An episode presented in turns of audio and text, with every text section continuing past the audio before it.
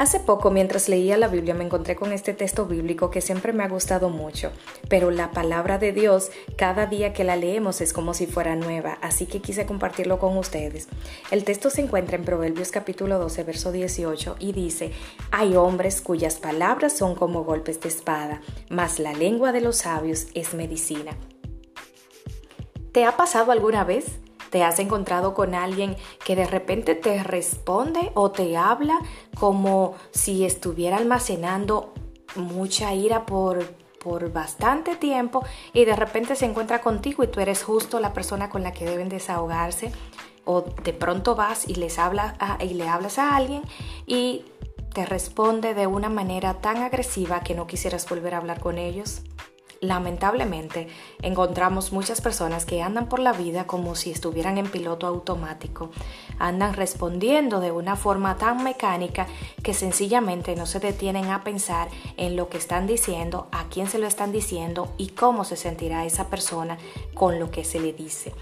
Debemos aprender a tomar, a ser conscientes de lo que decimos. Debemos aprender a estar presentes en medio de una comunicación con otros. Debemos calmarnos si es necesario y debemos tener la convicción de que aquellas personas con las que nos toca hablar en un momento determinado de la vida sencillamente no tiene la culpa de lo que nosotros estamos viviendo. Lamentablemente, en ocasiones somos víctimas de esas personas que andan por la vida como si fueran una olla de presión, personas que han estado acumulando y acumulando sentimientos y guardando emociones, situaciones, guardándose desahogo, interiorizando muchísimos eventos que en el momento menos indicado terminan pagándolo con nosotros.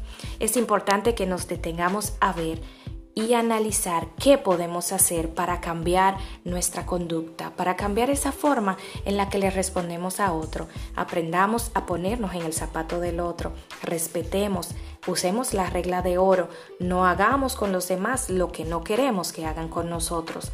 Si aprendemos a comunicarnos desde el punto de vista afectivo, entonces vamos a tener un cambio en nuestra comunicación.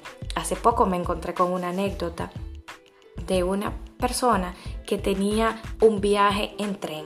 Esta era una chica y tenía un hermano menor.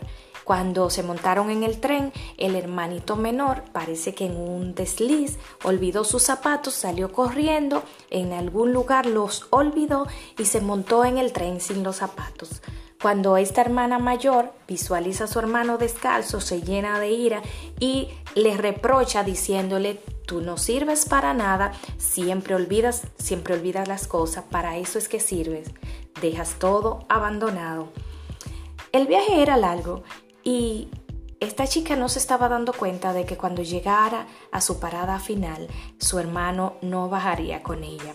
Lamentablemente, este hermanito menor estaba padeciendo de una enfermedad y en el transcurso del viaje colapsó. No pudo bajar en la siguiente estación del metro. A partir de ese día, la joven se propuso en su corazón comenzar a hacer conciencia de lo que iba a decir, no por no expresar lo que dice, sino tomando el pensamiento de que cualquier palabra que ella pronunciara pudiera ser lo último que le dijera a alguien. Hablamos mucho de vivir este día como si fuera el último, pero parte de vivir este día como el último es hacer conciencia de las cosas que estamos haciendo incorrectas y comenzar a dar pasos positivos para convertirnos en nuestra mejor versión. Aprendamos a dar gracias, aprendamos a pedir perdón, aprendamos a admitir nuestros errores y aprendamos a pedir ayuda si es necesario.